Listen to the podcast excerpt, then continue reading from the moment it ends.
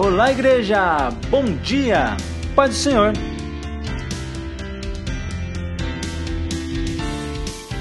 Deus tem uma palavra para você aqui em Tito.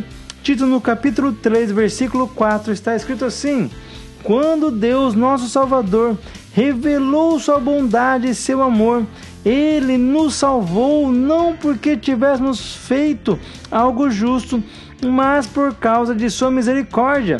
Ele nos lavou para remover os nossos pecados, nos fez nascer de novo e nos deu nova vida por meio do Espírito Santo.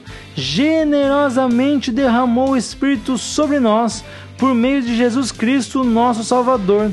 Por causa da sua graça, nos declarou justos e nos deu a esperança de que herdaremos a vida eterna aconteceu com você a partir de quando você deixou que Jesus entrasse na sua vida. Você foi salvo, você reconheceu a bondade e o amor dele, você foi lavado pela sua misericórdia, você foi limpo dos pecados, você nasceu de novo, teve uma nova vida por meio do Espírito Santo, generosamente foi derramado sobre você o Espírito de Deus por meio de Jesus, que é o nosso Salvador. Então, por causa de toda essa graça, ele então nos declarou justos. Então ele nos deu essa viva esperança de herdarmos a vida eterna.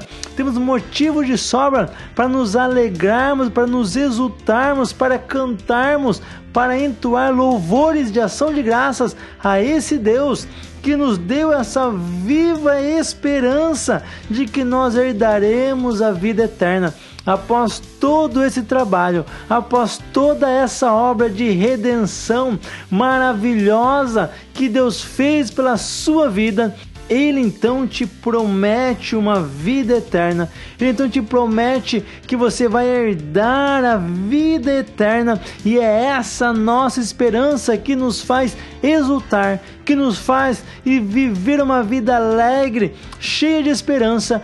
Porque se ele prometeu, ele é fiel e justo para cumprir. Nós temos a promessa de Deus em nossas vidas.